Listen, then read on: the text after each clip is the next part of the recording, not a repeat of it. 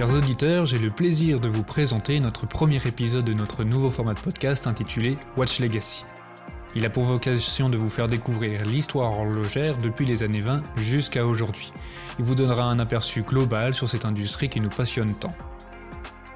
Afin de mener à bien cette mission, je suis accompagné de Pierre-Yves Donzé, qui est professeur d'histoire économique et qui est l'auteur de nombreux ouvrages sur ce sujet. Je ferai donc office d'élève et Pierre-Yves celui de professeur. Je tiens aussi à préciser que ce podcast est réalisé en partenariat avec Europastar. Aujourd'hui, dans cet épisode, vous allez découvrir ce qui a ponctué les années 20, ces faits majeurs qui ont un impact sur l'industrie horlogère, mais aussi ce qui permet de reconnaître une montre de ces années et bien d'autres choses.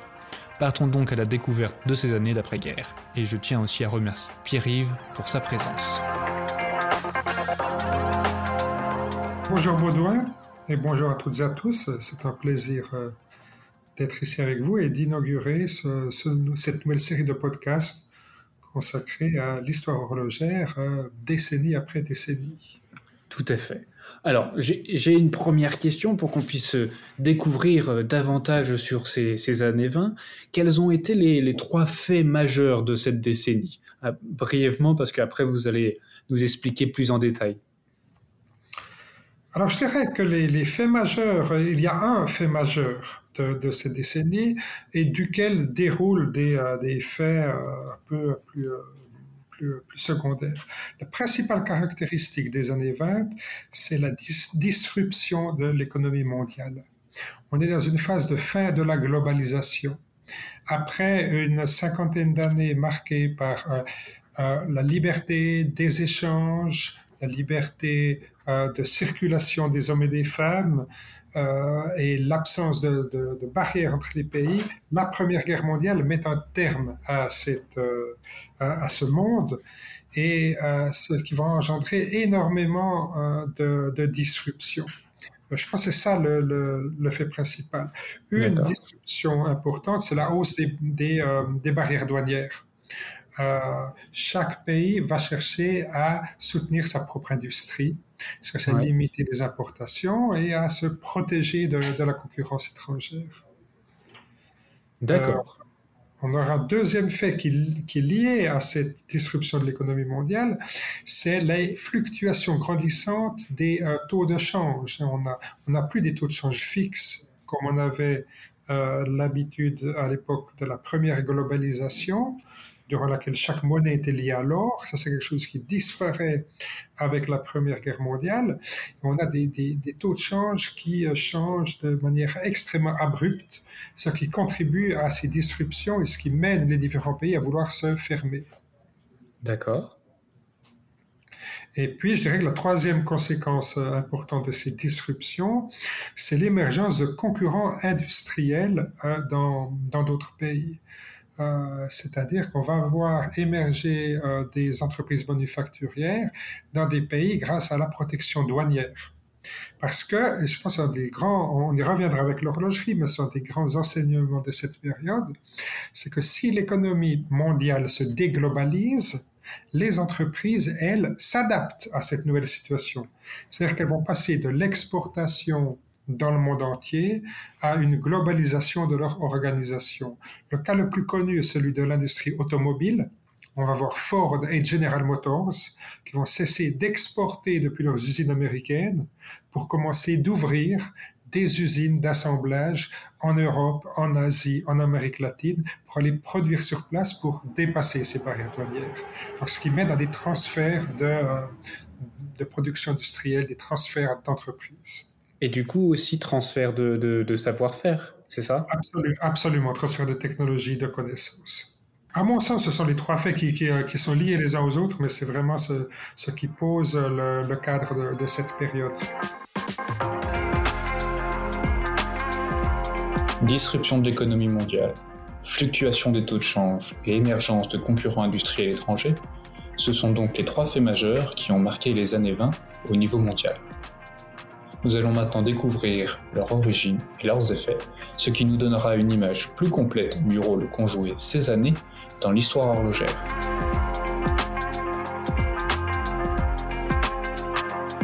Alors, les origines, c'était essentiellement la Première Guerre mondiale. La Première Guerre mondiale va avoir des effets sur les industries, les économies de tous les belligérants. C'est l'émergence des États-Unis comme premier créditeur du monde. Désormais, le monde entier dépend de la finance américaine, etc., euh, etc. Donc, la, Première Guerre mondiale, c'est vraiment une rupture fondamentale dans, l'histoire économique mondiale. Et les conséquences pour l'industrie horlogère, euh, ben, c'est d'une part que cette globalisation des entreprises va aussi toucher l'industrie horlogère. Euh, je pense que ça c'est le, point principal. Ces taxes douanières qui se renforcent un peu partout dans le monde ont un impact sur les, les entreprises. On ne peut plus exporter librement exporter, réexporter librement comme on le faisait auparavant. Pour l'anecdote, c'est ce qui va mener euh, Hans Wilsdorf, hein, le, fondateur de Rolex, à déménager son entreprise de Londres à, la Suisse. Euh, parce qu'il utilisait, comme d'autres entrepreneurs, Londres comme un, un, centre pour le commerce mondial. Donc on exportait de Suisse à Londres et on réexportait de Londres ailleurs dans le monde. Et ça, ça devient plus coûteux parce que chaque fois qu'on passe une barrière douanière, on a des taxes à payer. Mhm. C'est ce qui amène Wilsdorf à, déplacer le siège social de Rolex en Suisse. c'est juste un exemple à travers une entreprise très connue, mais pour montrer que cette déglobalisation du commerce, cet effondrement du commerce extérieur euh, touche directement les entreprises. Ouais.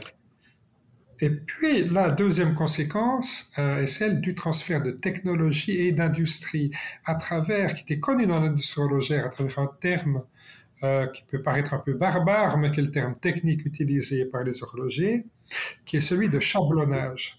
Ah oui. Euh, le, le, chablonnage, c'est précisément, c'est comme le fait General Motors, c'est d'envoyer les montres sous forme détachée, c'est-à-dire on exporte des pièces et non plus des des montres complètes, euh, parce que les pièces euh, sont beaucoup moins taxées que les montres complètes. Parce que pour le pays qui reçoit ces pièces, il y a un avantage à terminer la montre sur place. Euh, il y a une usine d'assemblage qui est ouverte, donc il y, a, un effet positif sur l'emploi. une usine d'assemblage, c'est un endroit dans lequel on apprend à assembler des montres puis à les faire. Donc c'est ça, le, le chablonnage, c'est le transfert euh, de l'assemblage, puis euh, de, de, la production de montres dans d'autres pays. Et ça, c'est euh, un phénomène qui devient extrêmement important dans les années 20, qui, qui se fait essentiellement en direction de l'Allemagne, des États-Unis, du Japon. donc vers des pays quand même assez limités, vers lesquels précisément les taxes douanières sont, sont élevées. Et on va voir un transfert de connaissances, un transfert, une transplantation industrielle, comme on dit à l'époque, vers, euh, vers ces pays. Et justement, ce, transfert, est-ce qu'il pose pas euh, problème ou soulève pas des questions euh, au sein de l'industrie horlogère suisse Parce qu'on pourrait se dire, bah, il y a une partie de notre savoir-faire qui quitte le pays pour aller autre part. et que bah, finalement ce pays pourrait très bien se l'approprier et ne plus dépendre de, de nous. Ah, absolument, c'est exactement ce qui va se passer. Euh, le problème, c'est qu'on a deux camps qui s'affrontent, si vous voulez, en, Suisse. Il y a, comme toujours, il y a ceux qui euh, profitent de ce nouveau système et il y a ceux euh, qui en sont les victimes. Mhm. Ceux qui profitent, c'est les gens qui exportent des pièces, des fabricants de pièces détachés, ou certains fabricants de montres qui vont ouvrir leur propre entreprise en Allemagne, au Japon ou aux États-Unis. Ces entreprises sont minoritaires. Parce que pour la plupart euh, d'entre elles, les entreprises sont victimes de, ce système parce que ça fait naître des concurrents dans, euh, sur leur marché. Euh, et on va avoir une réaction très forte. La réaction, elle est double. Il y a, et c'est pour ça qu'elle sera très forte. Il y a d'une part les entrepreneurs, les dirigeants d'entreprise qui veulent lutter contre cette nouvelle concurrence. Et deuxièmement, on a le mouvement ouvrier les syndicats également s'opposent à cette, euh, exploitation industrielle parce que euh, c'est une perte d'emploi pour euh, les, ouvriers suisses. Donc, si vous voulez, si on met ensemble les syndicats et le patronat, euh, on a forcément une politique très forte qui va être mise en place. Donc, il y a, mis à part ceux qu'on a appelés les dissidents, qui étaient ceux qui profitaient du système, on a une, une sorte d'identité de vue largement partagée qui fait qu'une nouvelle politique sera mise en place, qui est l'idée de contrôler le système, de mettre un terme à l'exportation de savoir-faire par des, euh, des, pièces détachées. Quelles ont été un peu les, les autres conséquences euh, de, de, de, ces faits majeurs sur, euh, sur l'industrie horlogère? Alors, c'est que les entreprises doivent s'organiser pour mettre un terme à, à, ce chablonnage. Ça a donné naissance à des, des organisations encore extrêmement connues aujourd'hui, euh, la plus connue, c'est une société anonyme, Ébauche SA, mm -hmm. en 1926, par euh, la réunion des fabricants d'ébauches. Les ébauches sont les... Comment dire, c'est la pièce principale sur laquelle on développe des mouvements de montre. Hein. donc technologiquement, c'est important. Et les, milieux horlogers suisses étaient dit qu'en fusionnant tous les fabricants d'ébauches en une seule grande société anonyme, on pourrait contrôler euh, l'exportation de, ces produits et l'annuler. Euh, donc on a les banques suisses qui vont intervenir très fortement, qui vont devenir, qui vont financer cette, cette, société anonyme, ébaucher ça, et qui va racheter souvent avec des pressions considérables, les petits fabricants d'ébauches indépendants pour les empêcher d'exporter. Euh, pourquoi c'est important dans une perspective contemporaine? C'est parce que le nom actuel d'ébauche ça est ETA. C'est l'origine de la société ETA de Swatch Group, qui est aujourd'hui un monopole euh, important dans la fabrication de mouvements. Donc on voit qu'historiquement, euh, cette importance d'État s'explique par la volonté de maintenir l'emploi et le savoir-faire en Suisse. Et est-ce que la création de ébauche et ça euh, a été réellement efficace? Alors ça, c'est une excellente question. Euh, bien, elle n'est pas vraiment efficace. Elle est efficace à 80%, 90%, mais le problème, c'est ce qu'on appelait toujours la dissidence. Euh, mmh. Ébauche ça est une entreprise privée donc il ne peut pas légalement contraindre un fabricant d'ébauche indépendant à la rejoindre. Mhm. Il y a des dissidents qui vont poursuivre euh, l'exportation de, pièces. Et lorsque vous avez un ou deux dissidents qui ne suivent pas euh, ce, mouvement, ça met en cause euh, tout, l'édifice. On en reparlera dans les années 30. C'est dans les années 30 qu'on trouvera une solution véritablement à ce problème. Mais ça, ça c'est pour l'épisode suivant. Ça, on garde la, surprise. Ah, absolument. Je pense pour les années 20, le meilleur exemple, c'est l'entreprise Bulova aux États-Unis, qui mhm. connaît un formidable développement parce que l'économie américaine va extrêmement bien euh, dans les années 20. Euh, comme je le disais en introduction du podcast, du podcast les États-Unis sont devenus le centre de, la finance mondiale, de l'économie mondiale pendant la guerre. Les années 20, euh, c'est les, années folles, donc une folle croissance économique. Et euh, on a des entreprises, des nouvelles entreprises horlogères américaines qui comprennent euh, la manière dont on peut jouer avec ce nouveau système. Si vous voulez, les, les, manufactures traditionnelles américaines, que sont Walsam Watch et Elgin Watch, vont mhm. connaître des difficultés parce qu'elles vivent du protectionnisme. Ce sont des, surtout Walsam Watch, euh, dans la banlieue de Boston euh, avait beaucoup développé des activités de lobbying auprès euh, du Parti républicain pour demander une hausse douanière. C'était la solution au problème pour, pour Walsam c'est se protéger. Mais on a des nouveaux acteurs, et Bulova est, le principal, qui comprennent qu'on peut jouer sur cette déglobalisation, c'est-à-dire concrètement, Bulova qui possède euh, depuis le début du XXe siècle un centre d'achat en Suisse, va le développer en une euh, fabrique de composants. Donc, Bulova Suisse va produire des composants, les exporter à Bulova États-Unis. Donc, c'est un, comment dire, c'est une exportation de pièces internes à l'entreprise et qui transfère là, des activités productrices au-delà des frontières, mais au sein de, de son organisation c'est une des premières multinationales dans l'horlogerie Bulova et elle connaît un très grand succès aux, aux États-Unis. Première Guerre mondiale a joué un rôle central et a rebattu les cartes dans la façon de travailler des acteurs de l'horlogerie. Bulova l'illustrant bien. Selon vous, quels sont un peu les, enseignements qu'on pourrait en tirer aujourd'hui? Alors, euh, un enseignement important, euh, c'est que le transfert de technologie ne s'arrête pas. Euh, Ce n'est pas lié à l'horlogerie elle-même, euh, c'est pas lié aux, années 20, mais c'est dans les années 20 qu'on en, prend conscience. Le transfert de connaissances et de technologies qui font de l'avantage comparatif de la Suisse euh, commence à s'exporter, à se transférer de manière massive vers les États-Unis, le Japon et, d'autres pays. Et on va voir des, organisations en Suisse qui tentent d'y mettre un terme mais euh, ça ne fonctionne pas et ça ne fonctionnera jamais. Et je pense que des, des enseignements euh, importants euh, pour, le monde contemporain, c'est qu'on ne peut pas arrêter un transfert de technologie. On peut tenter de l'accompagner, on peut tenter de, limiter les effets, de le retarder, mais on ne peut pas.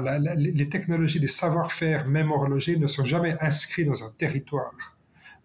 les savoir-faire horlogers, ils sont là où on en a besoin et il se transfère. C'est ce qui explique qu'on produit aujourd'hui euh, des excellentes euh, montres euh, à, grande complication au Japon ou, en Chine. les transferts de technologie sont quelque chose, c'est un fait. Donc, je pense que vous avez résumé ça extrêmement bien. Ils sont là où on en a besoin. Presque si on a une vision un petit peu protectionniste du savoir-faire horloger euh, helvétique, mais ça s'applique euh, aussi à celui qui est français, anglais, américain, euh, japonais ou, chinois. il faut presque faire en sorte que le savoir-faire soit toujours un besoin au sein même de votre pays, si on veut le protéger. Ah, vous avez tout à fait raison. C'est ce qu'a impliqué plus tard le SwissMed, mais ce sera pour un autre, un autre podcast. Euh, mais euh, effectivement, en, maintenant la production dans un pays, on maintient les savoir-faire. Donc c'est la, présence d'une entreprise qui fait la présence d'une entreprise sur un territoire qui fait que les savoir-faire y sont également. C'est pas le contraire. C'est pas parce qu'on a des savoir-faire qu'on aura des entreprises. C'est parce qu'on a des entreprises que les savoir-faire sont aussi. Et maintenant, si on parle plutôt produit, selon vous, qu'est-ce qu'une montre des années 20 il existe une grande variété de montres hein, pour les, euh, les, années, les, années, 20, bien que l'art déco ait joué et influencé euh, certains modèles, mais c'est très difficile de, de généraliser. Euh, moi, je pense que plus que des petits aspects stylistiques, ce qui marque la montre des années 20, c'est l'émergence de la montre bracelet. D'accord. décennie au cours de laquelle la montre bracelet devient euh, importante. Si on regarde les statistiques euh, des exportations logères suisses, on voit qu'en gros, on passe de 20% de montres bracelet à environ 50-60% de montres bracelet au cours de cette décennie. Mhm. Ces montres bracelets sont d'autre part des montres en métal précieux, en général or ou, argent. Donc, euh, c'est, je dirais, la marque principale d'une montre des années 20, c'est une montre plutôt haut de gamme, une montre bracelet plutôt haut de gamme, euh, avec une influence art déco, mais au niveau stylistique, il y a quand même, une, extrême, variété. Euh, on a ressorti nous-mêmes, récemment, nous-mêmes, l'industrie horlogère a ressorti des modèles art déco, boîte carrée, par exemple, euh, de, cette période, parce que on considère aujourd'hui comme ceci comme une caractéristique de l'entre-deux-guerres, mais il faut bien avoir à l'esprit qu'il y a quand même une très grande variété de, produits euh, durant cette, euh, cette, époque. La montre bracelet, je pense que c'est le changement fondamental de cette euh, décennie. Et comme vous le soulignez, la montre bracelet n'est plus à l'abri au fond d'une poche de veston ou de pantalon, mais elle est soumise à tout un, tas de contraintes extérieures nouvelles et euh, il faut faire face à, ces contraintes. Hein, donc la poussière, l'eau, euh, mais aussi les chocs, parce que mhm. montre à son poignet, on peut facilement euh, la, brusquer, et ça mène à beaucoup de, de recherches dans l'industrie horlogère suisse et mondiale. Le laboratoire suisse de recherche horlogère euh, a été euh, fondé au début euh, des années 20, précisément pour favoriser ces recherches, pour tenter essentiellement de développer des matériaux qui ne sont pas sensibles au magnétisme, et développer aussi des, des, systèmes pour lutter contre les chocs des montres. Et puis les entreprises elles-mêmes travaillent beaucoup sur l'étanchéité de la montre. Alors, le modèle le plus célèbre des années 20, c'est la Rolex Oyster, hein, développée en 1926, mais qui n'est pas la seule, et euh, Rolex n'a pas été la seule à faire des recherches sur l'étanchéité euh, des boîtes. Euh, les boîtiers eux-mêmes, les fabricants de boîtes, ont eux-mêmes développé beaucoup de recherches sur l'étanchéité des montres. D'autres marques ont aussi lancé des, des montres de plongée durant cette période. Mais le, l'importance de Rolex, c'est qu'elle a compris qu'on pouvait transformer cette question technique en une question marketing. C'est-à-dire se positionner comme euh, une entreprise qui a fait ou qui va faire de cette montre euh, quelque chose de nouveau. La raison pour laquelle on l'appelle oyster, hein, l'huître, qui, ce qui signifie euh, la, montre, la montre hermétique. Mais d'une autre part, c'est pour ça que je, je n'aime pas généraliser, c'est aussi parce que je suis historien. Mais euh, euh, l'Oyster apparaît en 1926 et il y aurait une tentation d'en faire le modèle iconique des années 20. Ce serait un anachronisme. Euh, vu d'aujourd'hui, parce qu'on sait aujourd'hui que c'est devenu un modèle célèbre de, Rolex, on, on, serait tenté de dire, voilà, c'est l'innovation des années 20. Mais en se mettant dans la perspective des euh, managers, des horlogers des années 20, dans Wilsdorf, qui dirige Rolex à ce moment, il ne sait pas encore que l'Oyster va devenir sa montre fétiche. Oui, oui, oui. Deux ans plus tard, il lance la Rolex Prince, qui est une Rolex de, le mouvement de haute qualité, mais c'est une montre bracelet beaucoup plus simple, de forme euh, rectangulaire, d'aspiration art déco, qui vise aussi le haut de gamme. Donc un modèle complètement différent qui lance presque au même moment, ce qui montre bien que l'entrepreneur dans le feu de l'action, il ne sait pas vraiment ce qui va fonctionner. Et c'est nous, 50 ans plus tard, qui réécrivons l'histoire en disant finalement, voilà, les années 20, c'est. Ouais. si vous voulez, c'est pour ça qu'il faut l'historien aime se remettre dans le contexte de l'époque pour tenter de comprendre comment les acteurs ont réfléchi et, agi. J'avais une autre question. Est-ce que la Première Guerre mondiale a été un accélérateur dans l'utilisation de la montre euh, bracelet? Euh, Oui, mais euh, ce n'est pas le, seul accélérateur c'est important parce qu'on a fourni les armées en masse en, en monde bracelet, parce que connaître l'heure pour euh, coordonner l'action sur, le terrain militaire était important. Donc vous avez raison, ça, ça a eu un impact. Euh, mais euh, je dis que l'impact est limité parce que dans les années 20, si la montre émerge, la montre bracelet émerge de manière assez importante, c'est comme objet de mode. D'accord c'est plus cet, euh, cet, objet utile euh, pour le, soldat ou qui pourrait être utile à, d'autres professions euh, dans des situations particulières. Donc c'est l'objet de mode. On voit très bien dans les anciennes publicités, je pense à des anciennes publicités Omega en particulier, on a une distinction de genre qui est intéressante. On a encore l'homme qui a sa montre de poche, alors que la femme a une montre bracelet. Euh, sur, sur, la même publicité. Euh, parce que l'entreprise continue de produire les autres. On a une dimension genrée. Donc la mode, c'est pour la femme en premier. Et puis la précision, c'est pour l'homme. Euh, et cette dimension est importante parce que c'est la naissance d'un nouveau marché. La montre pour dame. La montre pour dame existait peu du, du temps de la montre de poche.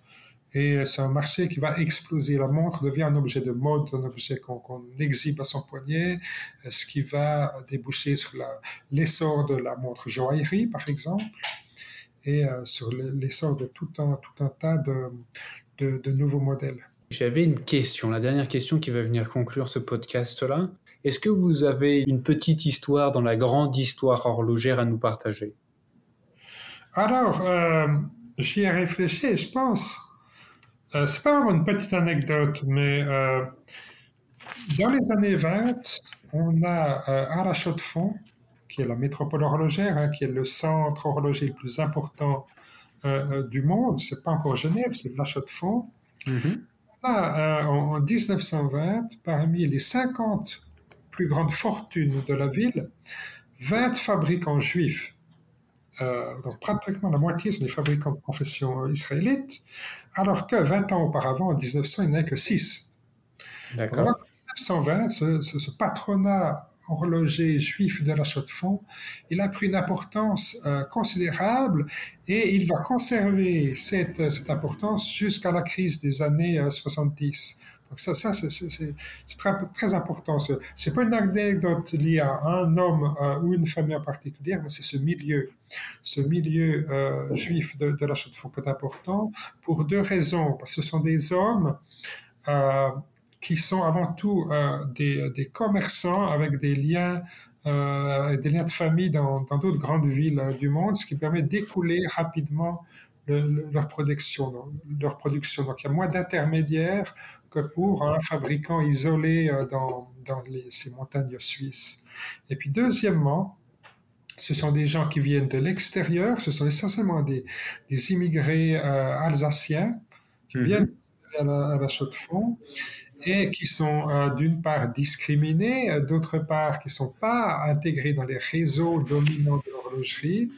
Et donc, en étant en dehors du milieu horloger, ils ont une plus grande liberté d'action quelque part et ils ont euh, une pression, ils doivent réussir. Donc, ils doivent monter des entreprises qui fonctionnent d'eux-mêmes. Euh, sans penser au milieu dans lequel ils sont, ce seront les premiers à mécaniser la production. Ce sont eux qui vont introduire des fabriques d'horlogerie équipés de machines-outils, euh, ce qui va être le, le, la source de, leur succès. Donc l'achat de fonds, ville horlogère juive, c'est quelque chose qui commence dans les années 20. Et quand on se promène en ville de l'achat de fonds, on peut encore aujourd'hui voir euh, une très belle synagogue au centre-ville, mais à part ça, le, patron horloger euh, juif ou ces grandes familles juives ont pratiquement disparu de la ville avec l'ascension sociale qui a suivi la croissance des entreprises, ces familles ont petit à petit quitté la chaux de fonds pour aller s'établir à Genève ou euh, au bord du lac Léman. D'accord. Bah, c'est extrêmement euh, intéressant. Merci beaucoup Pierre-Yves pour toutes ces informations-là.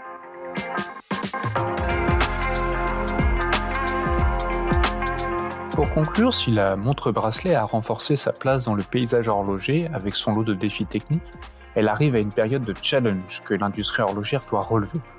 La création des Bochessa, futur État comme porte-étendard de la lutte contre le chablonnage, sera-t-elle efficace? Pour le découvrir, je vous laisse écouter notre prochain épisode de Watch Legacy consacré aux années 30. L'histoire horlogère est pleine de ressources et d'enseignements cruciaux pour comprendre ce qu'elle est aujourd'hui. On espère que le premier épisode de cette série vous a plu, n'hésitez pas à le partager et à nous dire en commentaire ce que vous en avez pensé. De notre côté, on vous dit à très bientôt pour le prochain épisode.